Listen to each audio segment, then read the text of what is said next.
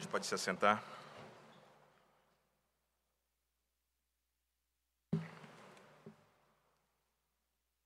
Vamos abrir nossas Bíblias lá no Salmo de número 119.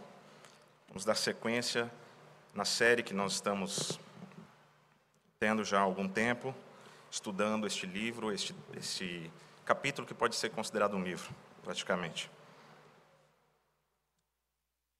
Salmo 119, Hoje nós vamos nos ocupar com os versículos 89 a 96.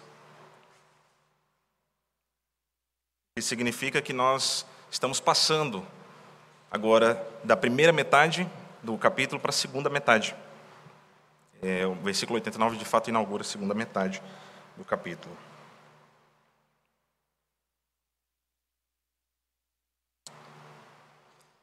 Salmo 119, versículos 89 a 96, e essa é a palavra do nosso Deus.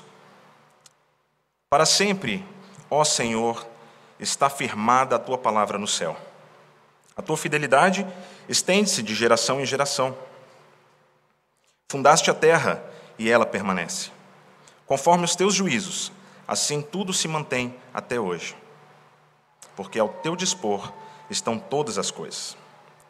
Não fosse a tua lei ter sido o meu prazer, há muito já teria eu perecido na minha angústia. Mas nunca me esquecerei dos teus preceitos, visto que por eles me tens dado vida. Sou teu, salva-me, pois eu busco os teus preceitos. Os ímpios me espreitam para perder-me, mas eu atento para os teus testemunhos. Tenho visto que toda perfeição tem o seu limite, mas o teu mandamento é ilimitado. Oremos. Senhor, que trecho maravilhoso da tua palavra, tão pequeno, mas tão profundo, tão profícuo, tão grávido de significado e de potência e potencialidade de transformar as nossas vidas, nossas almas. Nós pedimos a Deus que, pelo teu Santo Espírito, ó Pai, o Senhor venha nos visitar com essas palavras que são vivas e eficazes Venha, Senhor, de fato dividir, Senhor, a nossa mente, nosso entendimento, o nosso coração. Venha nos ferir, ó Deus, e depois nos sarar. E pedimos que o Senhor nos ajude, ó Pai, a que tenhamos esse coração dócil, sábio, sensato, que ouve, que aprende e que coloque em prática, ó Pai, a tua palavra, não sendo meramente ouvintes, mas praticantes daquilo que nós temos aprendido. E dá-nos, ó Deus, que possamos, ao final, glorificar o Senhor melhor mais, para que o Senhor, ó Deus, seja mais glorificado em nossas vidas à medida em que nós obedecemos a Ti. É no nome do nosso Salvador, o nosso Senhor, por meio de quem nós estamos aqui para cultuar-te, que oramos. Amém. Queridos, esta sessão, que como disse, marca exatamente a metade, eu acho que nos chama a considerarmos um pouco, um pouco mais, voltar a trazer à nossa memória o que nós já temos aprendido até aqui neste salmo. Se você se lembra, este salmo é um salmo que foi escrito de uma forma poética um pouco diferente da maioria dos outros salmos. Tem alguns salmos, sim, que são, assim também, acrósticos.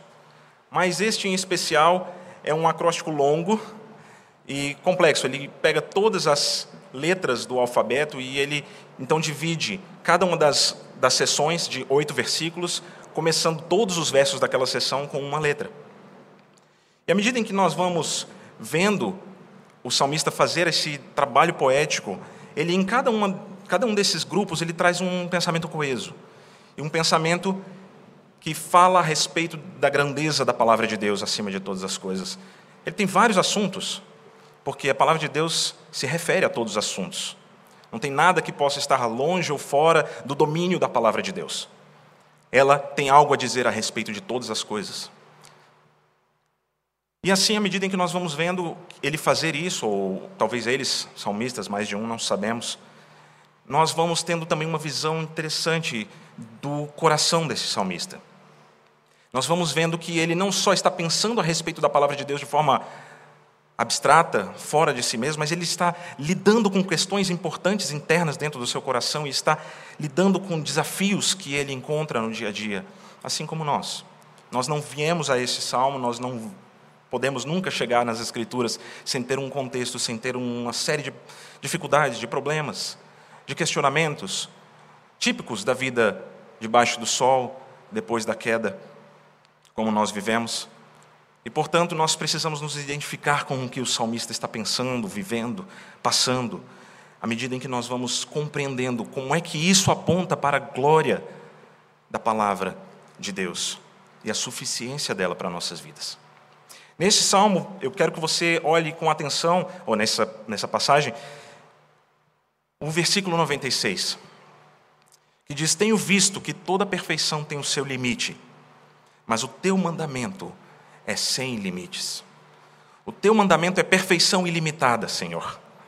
E essa é a conclusão, eu creio, de três observações que ele faz. Deve ser entendido essa exclamação de que ele encontrou perfeição em todas as coisas, mas perfeições que têm limites. E à medida em que ele faz isso, ele percebe que o mandamento de Deus é a perfeição ilimitada. Isso como sendo a conclusão de um pensamento em três partes, de uma observação em três partes que o salmista faz. E para ajudar a gente a perceber isso, eu queria explicar um pouco como é que o salmista chega a uma conclusão de uma perfeição sem limites por meio de perfeições limitadas em três partes. Primeiro, olhando para a criação. E isso está nos versículos 89 a 91. Ele vai olhar para a criação e ele vai arrazoar. Ele vai pensar a respeito da operação da vontade de Deus na criação, da palavra de Deus na criação. Depois ele olha para dentro de si. E nós vamos olhar para dentro de nós também. E fazer esse mesmo trabalho. E a conclusão que ele chega, ele, ele olha para como a palavra de Deus age dentro de si mesmo. Em terceiro lugar, ele olha não apenas para a criação como um todo, mas especialmente para a relação e a situação dos homens ao seu lado. Essas três partes estão, primeiro, 89 a 91. Depois, quando ele olha para dentro de si, versículos 92 a 93. E, em último lugar, quando ele olha para o seu, a situação dos homens. Ele está olhando para os ele está falando isso nos versículos 94 a 95. Basicamente, queridos, o que ele está pensando e a conclusão que ele chega é a respeito de como a vontade de Deus se faz aqui na terra como nos céus.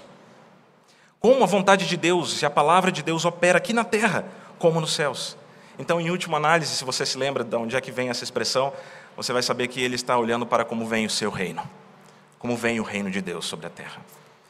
E é isso que leva ele a exclamar Senhor, teu mandamento é ilimitado, a tua palavra é sem limites de perfeição. Primeiro, versículos 89 a 91, como que a vontade e a palavra de Deus operam nas coisas criadas. Para sempre, ó Senhor, está firmada a tua palavra nos céus, versículo 89. Eu não sei se quando você ouve é, isso você lembra do Salmo 19, como eu lembro. Mas Parece muito próximo. Para sempre, ó Senhor, está firmada a tua palavra no céu. Versículo 19 começa dizendo que os céus proclamam a glória de Deus e o firmamento anuncia as obras de suas mãos. E ele vai falar como é que toda a criação de Deus exulta e exalta o Senhor, sem palavras, sem diálogo, mas ainda assim com um conhecimento que pode ser colocado em palavras, como o salmista está fazendo no Salmo 19. Aqui, esse salmista vai direto para a palavra. Ele olha para as coisas criadas, para o céu, ele olha para as coisas e ele diz: a palavra de Deus está aí. O conhecimento de Deus está aí. Ele percebe que nas coisas criadas existe uma, um senso de conhecimento, um senso de direcionamento, um senso de palavra, um senso até de obediência de todas as coisas para com o seu Senhor. Que não há nada feito por aí, por Deus, que não tenha conhecimento de Deus, que não tenha palavra de Deus que o anteceda. Mas todas as coisas exalam o fato de que pertencem a um sistema completo que o Senhor governou, que o Senhor desenhou, que o Senhor colocou inteligência, palavra nisso. E ele então diz: Senhor, está estabelecido no céu a tua palavra. Está ali, eu consigo ver, eu consigo perceber. Mas não apenas nas coisas criadas existe uma revelação estática da palavra de Deus, mas também no processo de desenvolvimento da história e na forma como Deus governa estas coisas criadas, porque Ele não só nos criou, costumo dizer isso, não só Deus nos criou como desenhos, como pinturas estáticas, mas Ele nos criou para termos uma história, para termos um início, um meio e um fim. E também nessas coisas, nessa dinâmica da nossa vida, o Senhor também governa todas as coisas e dirige todas as coisas. E nisso nós vamos entender junto com, o salmista que existe uma palavra de Deus que direciona e que governa todas essas coisas. Você sabe como a Bíblia começa? Gênesis 1, 1, falando exatamente disso, que Deus falou o mundo em existência. Ele disse diversas palavras de criação.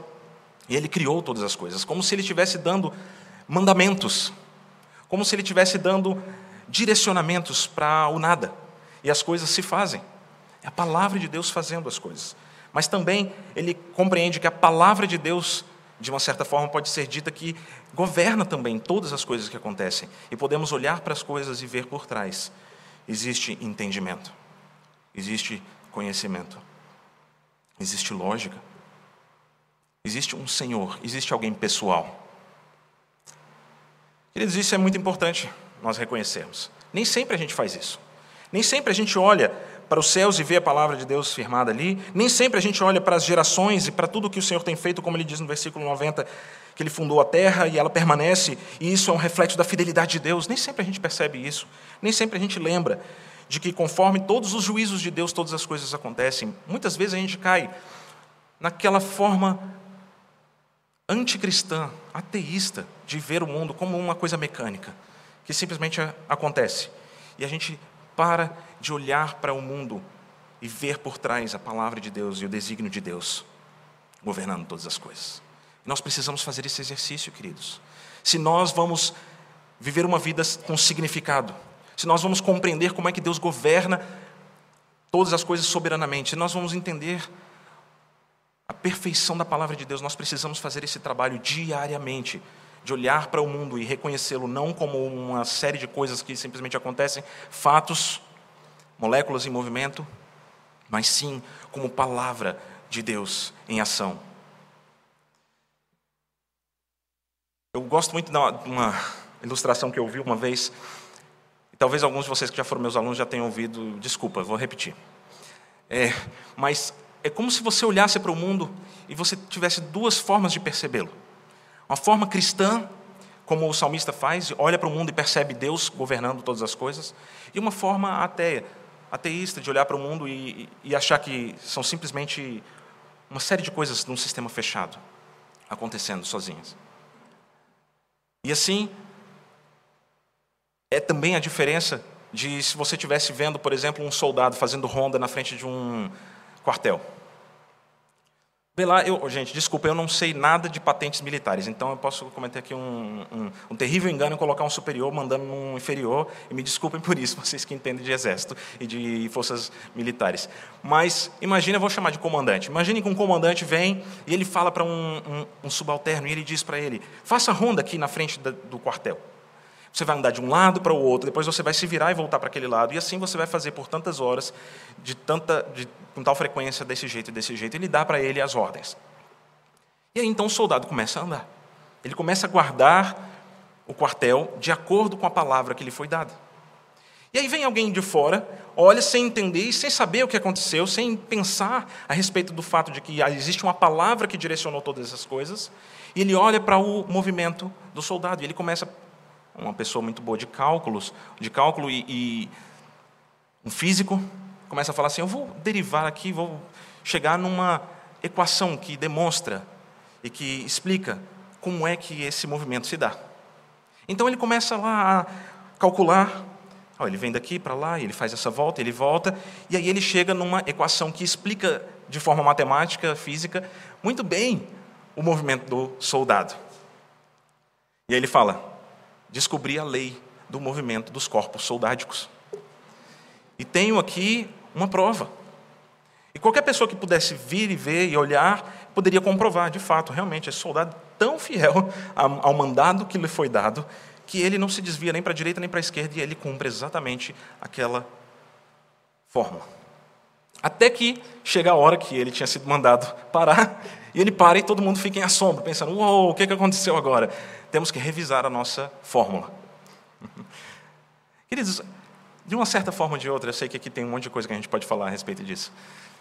De uma certa forma ou de outra, é mais ou menos assim que o mundo acontece. Nós podemos observar a constância de todas as coisas. Nós podemos observar, assim como todas as gerações têm feito, que Deus fundou a terra e ela permanece para sempre, como o salmista fala. Nós podemos ver que tudo se mantém do mesmo jeito e nós podemos acordar, pegar um avião, sem pensar se, eita, será que hoje a, a gravidade vai continuar funcionando? Será que o vento vai ser igual à aerodinâmica? Será que as coisas vão mudar? E a gente confia nessas coisas, a gente tem tanta confiança de que Deus estabeleceu os seus juízos e mantém a terra com tanta regularidade, todas as coisas que funcionam, que existem com tanta regularidade que nós confiamos nisso. E o Senhor nos dá motivo para isso. Ele mesmo disse para nós em diversas vezes que ele manteria as suas promessas para com a terra. Ele diz em Jeremias 30 e em Jeremias 33, ele fala que ele fez promessas e que ele estabeleceu as leis fixas de como as coisas deveriam acontecer. Mas, queridos, isso não invalida o fato de que nós precisamos confessar, junto com o salmista, o que ele diz no final do versículo 91, olha lá. Porque ao teu dispor, Senhor, estão todas as coisas. Todas as coisas pertencem ao dispor de Deus, à palavra dele. Ele pode fazer com elas o que ele bem quiser. E nós precisamos pensar nesse jeito. Nós precisamos pensar dessa forma. Nós precisamos acomodar o nosso pensamento à verdade de que o Senhor é que governa todas as coisas de forma perfeita. Ele pode mudar a movimentação dos corpos celestes? Ele pode mudar como normalmente acontece com o cadáver? Ele pode? Sim, ele pode. E às vezes ele faz isso para o seu próprio propósito como quando ele para a rotação da Terra em volta do Sol, como quando ele faz um morto ressuscitar, como quando ele faz qualquer coisa que nós costumamos chamar de milagres. Mas, queridos, não existe nada na nossa vida que não seja igualmente governado por Deus tanto quanto os milagres mais excepcionais desse mundo, tanto quanto o sol ter parado ou um cadáver ter se levantado, tanto quanto o azeite ter jorrado ou um cego voltar a ver ou um coxo voltar a andar. Assim, também tão miraculoso, tão governado por Deus, são todas as coisas que ele criou e ele governa. Nada foge, está alheio ou está mais distante do controle de Deus. Nada. Eu e você precisamos pensar dessa forma. Para que quando nós olharmos para essas perfeições, a perfeição da física, da matemática, das coisas que Deus criou, da ciência, nós possamos olhar com olhos que vão além. Olhem e falem como o salmista no versículo 96: Tenho visto toda perfeição tem o seu limite, mas o teu mandamento, Senhor, é ilimitado. Este sim é uma perfeição ilimitada. E depois que ele olha para fora e ele vê a ação do Senhor, da palavra de Deus no mundo, como o Senhor governa todas as coisas, a vontade de Deus se fazendo na terra como ela nos céus. Ele passa a olhar para dentro de si mesmo. E ele percebe uma outra forma em que a palavra de Deus vem. Uma outra forma em que a palavra de Deus vem para agir neste mundo. E essa outra forma, queridos, é como ele diz no versículo 92: Não fosse a tua lei ter sido meu prazer, Há muito já teria eu perecido na minha angústia. Nunca me esquecerei dos teus preceitos, visto que por eles tu me tens dado a vida. Percebe a diferença desses dois versículos com os versículos que vieram antes? Os versículos que vieram antes estão falando dos juízos de Deus e dos decretos de Deus, da forma como Deus governa as coisas que dependem da sua existência de Deus e a sua vida de Deus. Mas de uma forma especial, agora ele vai falar de um outro tipo de vida e de dependência em Deus. Não fosse a tua lei ter sido meu prazer. Você pode falar em prazer no sol obedecendo à vontade de Deus? Você pode falar em prazer, em regozijo, da forma como o vento se movimenta, da forma como as coisas inanimadas e até mesmo os animais, vidas de uma forma inferior à nossa, Apenas se você estiver usando uma licença poética ou fazendo uma metáfora. Podemos dizer, ah, os montes se alegram, os rios batem palmas. Mas apenas quando nós aplicamos aquilo que pertence a nós, homens, criaturas criadas de uma forma especial, com um relacionamento especial com Deus. Quando nós usamos aquilo que se refere primeiramente, primariamente a nós, e aí nós aplicamos essas outras coisas. Apenas assim que nós podemos fazer, falar de regozijo, de prazer. Mas nós, queridos, nós fomos criados com algo especial. Nós fomos criados com uma capacidade. Nós fomos criados com características. Nós fomos criados com aquilo que a Bíblia chama de imagem e semelhança de Deus, coisas que nos distinguem de todo o resto da criação. E o Senhor opera a sua vontade em nós. A sua vontade por meio de nós, criaturas humanas, racionais, dotadas de vontade e de certa liberdade. A nossa liberdade não é ilimitada, desculpa te estar tá te avisando isso, te dando essa notícia. A sua liberdade não é ilimitada. Então, mas Deus faz a sua vontade ser executada por nosso meio, não a despeito da nossa pessoalidade, mas por meio dela por meio das nossas, nossas faculdades humanas, nossa compreensão, nossa racionalidade, nosso coração, nossos desejos, nossas afeições. E é por meio dessas coisas que Deus faz a sua vontade ser feita na terra. Ele não viola as nossas faculdades que ele mesmo criou, mas ele dá ânimo e dá vida a elas. Quando o Senhor nos fez nós poderíamos ter sido apenas mais uma das muitas criaturas, feito e cheio de fôlego de vida. Mas tem um outro tipo de vida que o Senhor desejou nos dar. Um outro tipo de vida que é diferente da vida que nós vemos aí afora. E é essa vida que o salmista fala no versículo 93, que ela é dada por meio dos preceitos de Deus. Eu não estou falando meramente de vida física. Eu estou falando de um outro tipo de vida, um sentido em que nós poderíamos chamar de espiritual. No momento em que Deus te criou, Ele deu a você um espírito. E esse espírito é cheio de capacidades de se relacionar com o próprio Deus. Ele espelha quem Deus é. Ele recebe a palavra de Deus. Ele ouve as promessas de Deus. Ele entende e tem um relacionamento pessoal. Isso, queridos, é que a Bíblia vai chamar de aliança. Deus não só nos criou para nós vivermos como todas as outras, as outras criaturas viventes, mas para nós vivermos com Ele, para nós vivermos em harmonia, em relacionamento santo, verdadeiro, pessoal, eterno com Ele. Isso é algo que, depois da queda, nem todos temos. A Bíblia reflete a forma como o homem pecador vive como um estado de morte, é um morto-vivo. Ora, é um vivo do ponto de vista biológico, mas não vivo do ponto de vista espiritual. E é necessário que o Espírito de Deus venha e vivifique, e transforme, te dê vida, por meio da ação salvadora do Senhor. Mas nós fomos criados para ter essa vida. Agora, é, é, é, diferente, é estranho a gente ler, normalmente na Bíblia a gente não lê assim, que os mandamentos de Deus e as leis de Deus nos dão vida. Né, a gente está acostumado a pensar, olha, a lei de Deus me mata, porque ela fala e avulta o meu pecado, à medida em que ele me dá um contraste entre a minha podridão e a vida que eu deveria ter, a obediência que eu deveria ter. Mas o salmista consegue olhar para trás disso, para além disso, e ver que a lei de Deus é fonte de vida para aqueles que estão em Cristo Jesus ou para aqueles que estão ainda antes da queda. A lei de Deus é vida. Pensa comigo, como é que a lei de Deus pode ser vida? Deus vem para Adão e Deus diz para ele: se você fizer isso, você vai morrer, mas se você fizer isso, você vai viver. Deus dá para ele, por meio de uma revelação especial, por meio de uma forma nova de se comunicar com ele e de se relacionar com ele, por meio de uma palavra, por meio de uma lei, um meio de vida, que agora Deus faz algo completamente diferente do que ele tinha feito com toda a criação.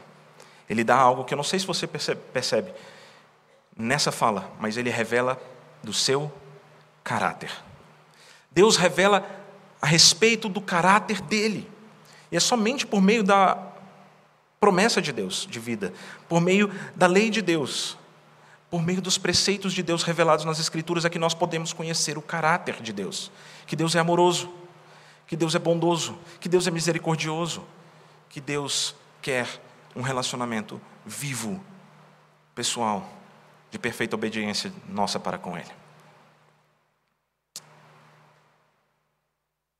Mas, para isso, queridos, nós precisamos que a lei de Deus não seja para nós uma palavra de morte, mas sim uma palavra de prazer. Uma palavra de prazer, e é exatamente isso que Deus faz quando Ele nos salva no Senhor Jesus. A palavra de Deus, a lei de Deus, se torna para nós o nosso prazer. Você tem prazer na palavra de Deus? Você tem prazer? Você é apressado em estar na palavra de Deus ou você se demora nela e você se delonga nela e você gosta dela? Você traz a palavra de Deus consigo, você escuta ela e você guarda ela no seu coração? Ou você passa por ela como se fosse mais uma série de palavras humanas? Mas a única forma de nós termos verdadeira vida é por meio desta palavra. A palavra de Deus que veio até nós e disse: faça isso e viverás. E depois disse: você desobedeceu e morreu, mas eu providenciei um caminho e uma forma para você viver por meio de alguém que fez e obedeceu a minha lei. Para o salmista, queridos, essa é a, é a experiência dele. Quando ele olha para dentro de si, ele vê angústia, ele vê medo, ele vê problema, ele vê tormento. E se não fosse a palavra de Deus ter encontrado ele, ele já teria perecido na sua angústia. E eu creio que essa deve ser a realidade de muitos de nós, no nosso dia a dia. Há dias, querido, não sei se você já para pensar sobre isso, perceber, mas há dias, queridos, que vocês sofrem angústias, assim como eu porque nós não meditamos na palavra de Deus direito. Às vezes ela entra aqui e sai aqui. Às vezes ela nem entra aqui. Mas se você se levar à palavra de Deus, ela é vida. Ela é um instrumento pelo qual Deus salva. Ela é um instrumento pelo qual Deus te renova. ela é um instrumento pelo qual Deus te dá vida. Nós lemos mais cedo, se você se lembra bastante desse texto, basta trazê-lo à memória. Ezequiel 37. Momento em que o Senhor manda Ezequiel para falar algo ao seu povo, dizer: Olha, vocês são como ossos secos. Sim, vocês estão perecendo, vocês estão sofrendo, vocês estão amargando, mas eu vou dar vida para vocês. No momento em que Deus manda Ezequiel para falar isso, ele não só manda Ezequiel e fala assim: Ezequiel, vai lá e fala para o povo. Fala, eu vou trazer vida para vocês. Seria muito bom, né? Se Deus simplesmente tivesse feito isso. Ezequiel, vai lá e fala para o povo: Povo de Deus, o Senhor vai te mandar vida. Mas Deus faz algo que ele gosta muito de fazer nas suas profecias: ele dá para o povo uma visão. Ele dá para Ezequiel essa visão e Ezequiel comunica ao povo uma ilustração, como se fosse, daquilo que ele vai fazer. E se você se lembra bem, Deus manda Ezequiel ir para um vale cheio de ossos, ossos de morte, sequíssimos. E ele fala: profetiza, fala a minha palavra. Fala a minha palavra sobre esses ossos secos. Fala. E a palavra de Deus vai, e a palavra de Deus opera. Aí você pode parar assim, pastor, calma aí, eu me lembro do texto. Ele não diz que a palavra de Deus opera, fala, o Espírito de Deus opera. Bom demais, ok. Mas lembre-se de que a palavra e o Espírito sempre agem juntos. A palavra e o Espírito sempre agem juntos. O Espírito é o que é chamado de causa eficiente da nossa salvação, da nossa vida. Mas a palavra é a causa instrumental, é um instrumento do Espírito. E esse é um instrumento abençoado por Deus, ungido por Deus, é um instrumento que ele usa sempre. Procura. Procura nas Escrituras e você vai ver o Espírito de Deus agindo por meio da palavra. É sempre por meio da palavra. Por isso, queridos, não é certo, é até pecaminoso a gente orar e pedir, Senhor, age em minha vida, opere em minha vida, se você negligencia a palavra de Deus. Se você esconde a palavra de Deus, se ela não está no seu coração. Se você não vai para um instrumento que Ele te deu, o que mais que você pode pedir? Ah, Espírito, fala alguma coisa nova para mim? Que Ele não já, não, já disse para você, Ele já deu para você. O que mais que você pode pedir? Espírito, faz em minha vida, senão aquilo que Ele determinou fazer por meio da palavra dEle. Eu não quero que você tenha uma vida não espiritual, não é isso. Eu não quero que você tenha uma, um relacionamento meramente intelectual com o Senhor, não é isso. A palavra de Deus é viva. E quando nós percebermos que ela é viva e eficaz pelo Espírito de Deus para transformar os nossos corações, para revivificar a nossa vida, para nos dar novo ânimo, para nos dar vida verdadeira, de acordo com a Sua promessa. Apenas quando nós fizermos isso é que nós vamos ter vida verdadeira. E assim, o salmista olha e fala: Senhor, eu vejo perfeição na forma como o Senhor opera. O Senhor nos deu as tuas palavras. E nesse ponto, a palavra de Deus já estava escrita, boa parte dela. E eles já tinham condições de acessá-la. Eles não precisavam mais ficar esperando, como era no período patriarcal. Eles tinham acesso direto, um acesso constante, um acesso sempre presente, da mesma forma como você e eu temos. É, o Espírito de Deus está sempre conosco. O Senhor Jesus Cristo está sempre conosco, ele disse. E uma das formas como ele está conosco é por meio da Sua palavra. É por meio delas que nós temos vida, e é assim que ele olha e vê a perfeição da ação de Deus nesse mundo, a perfeição do plano de Deus para o homem, para coroar toda a criação e se tornar rei e governante sobre a criação com esse relacionamento especial com Deus. Ele olha e fala: Senhor, isso é maravilhoso, isso é perfeito demais. Mas mais perfeito do que isso, versículo 96, é o teu mandamento, que é ilimitado. E a terceira forma como ele vê que não tem limites o mandamento de Deus, à medida em que esse mandamento se opera na criação, é a forma como, mesmo com os relacionamentos quebrados dos homens, mesmo em meio ao pecado, Deus transforma e dá vida. Ele preserva a vida, ele doa a vida, ele dá vida, ele cria vida onde não tem vida, até mesmo nos relacionamentos quebrados dos homens, até mesmo em você, até mesmo nos nossos colegas. Ele começa a olhar para a sua situação, e ele está triste, ele está ansioso, como muitas vezes ele se mostrou nesse salmo. Ele diz: Ah, Senhor, sou teu, salva-me, salva-me, porque eu te busco, eu busco os teus preceitos. Os ímpios estão aí, eles me espreitam para perder-me, para fazer-me perder a vida. Mas eu atento para os teus testemunhos. E ele então chega à conclusão de que, mesmo em meio ao pecado, Deus transforma o mal em bem. Tal é o poder da palavra de Deus, é de poder transformar as suas más decisões, os seus maus desígnios, o seu pecado, o seu coração, as obras das suas mãos, tão más, tão podres,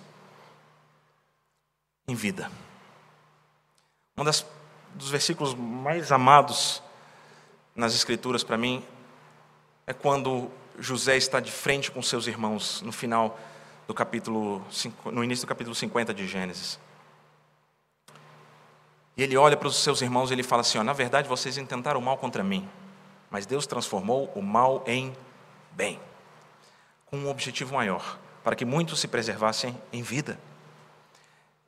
Deus pode fazer até isso, queridos, e Ele faz isso por meio da Sua palavra. O salmista diz: Sou teu, Senhor, salva-me. É engraçado que ele não fala assim, Senhor, o Senhor é meu. Que é verdade também, né? Se nós somos do Senhor, o Senhor é nosso. Mas veja com que humildade que ele se aproxima do Senhor, com que humildade ele chega e ele diz: Senhor, eu pertenço completamente ao Senhor, faz de mim o que bem te aprouver. Eu sou teu. Me toma e me transforma e me usa e faz comigo o que o Senhor bem quiser. Mas eu te peço e aí que está a beleza daquele que tem verdadeiro relacionamento e comunhão com Deus. que até os desejos do seu coração o Senhor atende. Tal é o tipo de relacionamento que Deus, ter, que Deus quer ter conosco. Um relacionamento de ouvir as nossas preces, um relacionamento de fazer a nossa vontade. Precisa que a nossa vontade esteja de acordo com a vontade dele. E como é que nós sabemos que a nossa vontade está de acordo com a vontade de Deus? Como é que nós podemos olhar para o nosso caminho e ver que ele é puro, os nossos intentos e ver que eles são puros, as nossas mãos e ver que elas estão puras? Apenas se nós buscarmos, queridos, acima de todas as coisas, em primeiro lugar, o reino de Deus e a sua justiça, ou como o salmista coloca, eu busco os teus preceitos. Eu busco os teus preceitos, Senhor. E se eu estou buscando os teus preceitos e tem alguém querendo me, me matar, esse aí é ímpio. Salva-me. Os ímpios estão me espreitando para perder-me, estão me atormentando e estão querendo buscar a minha morte. Mas eu Enquanto eles estão fazendo isso, enquanto eles estão meditando em como podem me matar, eu estou atentando para os teus testemunhos. Eu estou pensando e meditando na tua palavra. Essa é a forma como Deus nos salva. Ele poderia estar dizendo: Senhor, enquanto os meus inimigos estão lá se preparando, me dá força, me dá uma arma boa, me dá destreza, me dá, sei lá, sabedoria de guerra, para eu poder ir lá e feri-los. Mas o que ele fala, eu não vou fazer isso, eu vou ficar meditando nas palavras de Deus. Eu estou atentando para os teus mandamentos, eu estou pensando a respeito do que é certo, do que é bom, do que é justo. Queridos, essa é a forma como o Senhor nos salva. Lá em Deuteronômio 28, quando o povo de Deus está prestes a entrar na terra prometida, ele fala mais uma vez a sua, a sua palavra de, de lei. E ele traz assim para o povo: se vocês me obedecerem todos os meus mandamentos, vocês terão vida. Assim como eu já disse, Deus falou para Adão. E essa palavra de obediência continua para nós. É um erro muito grande, queridos, nós pensarmos que, pronto, nós fomos salvos, agora eu posso fazer o que eu bem quiser, ou eu não posso, eu não preciso mais me atentar para a lei de Deus, ou o trabalho da lei já é finito, já é findo. Não. A lei de Deus ainda deve ser o prazer da nossa meditação e o nosso coração deve se encher dele. Sim, o Senhor Jesus Cristo fez e cumpriu todos os mandamentos de Deus e não se desviou nem para a esquerda nem para a direita para nos dar a vida eterna. Mas Ele nos comanda que nós busquemos os preceitos dele e não queiramos nos desviar. Tal é o desejo do coração daquele que está no Senhor. Porque a verdadeira religião, verdadeiro relacionamento com Deus nunca mudou e nunca vai mudar. E é este. A essência da religião, do relacionamento com Deus, é a obediência ao Senhor. É a obediência ao Senhor. Nós prestamos obediência ao Senhor por meio do nosso Senhor Jesus Cristo. Mas Ele exige de nós que nós tenhamos obediência sempre. E por isso, então, Ele pode olhar e ver, mesmo com o pecado do homem, mesmo com o pecado do homem, a palavra de Deus continua viva, continua eficaz, continua verdadeira, continua dando vida, porque ela dá vida por meio do Senhor Jesus. Ele não tinha o conhecimento do Senhor Jesus como o Senhor Jesus neste momento, mas ele tinha o conhecimento de que Deus salvava o seu povo, vinha ao encontro do seu povo e salvava o seu povo a quem ele amava e não por causa do mérito deles. Pode parecer, né? Que ele está falando, Senhor, vem me salvar porque eu sou bom, porque eu sou justo. E talvez se você estiver lendo isso aqui e tentando orar, como nós devemos fazer, nós devemos orar as palavras de Deus. Se você estiver tentando orar, talvez você trave nesse momento.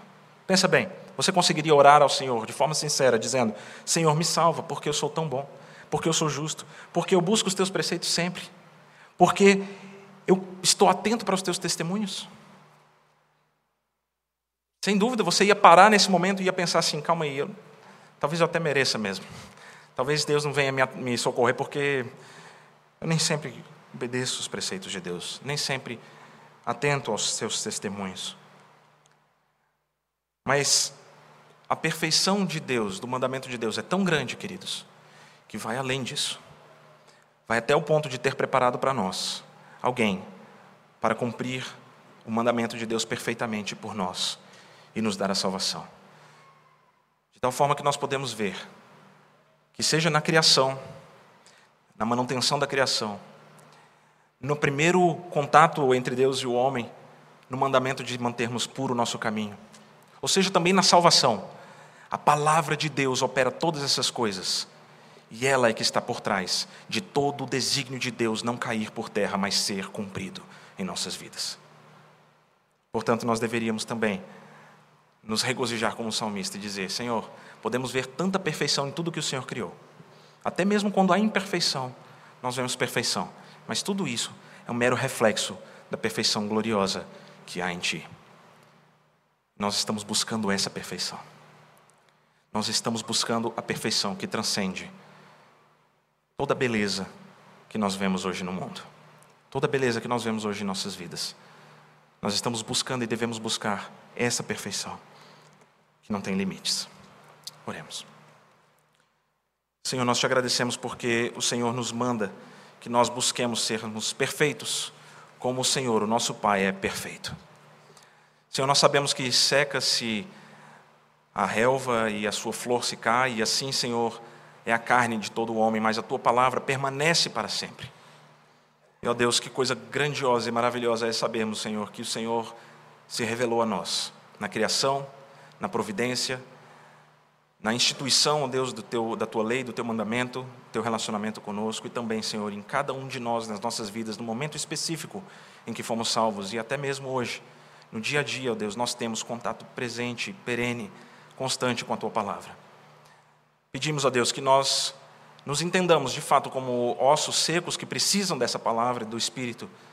E assim, ó Deus, pela palavra e pelo Espírito, sejamos renovados, nos dê vida, nos dê, Senhor, vida para além da vida meramente biológica que passa e que morre, mas nos dê vida que nunca acaba. E pedimos a Deus que o Senhor também nos utilize como instrumentos dessa palavra. Que nós, assim como salmistas, Senhor, falemos, proclamemos, nós nos regozijemos na tua perfeição, na perfeição da tua lei, e ela saia de nossa boca, ó Deus, e ela opere poderosamente por meio do teu Santo Espírito também em ossos secos que estão ao nosso redor. Clamamos em nome do Senhor Jesus Cristo que o Senhor nos utilize enquanto nós agradecemos a Deus por tão grande salvação e perfeição que o Senhor nos deu. Amém. Vamos ficar de pé, queridos, e cantar mais uma vez.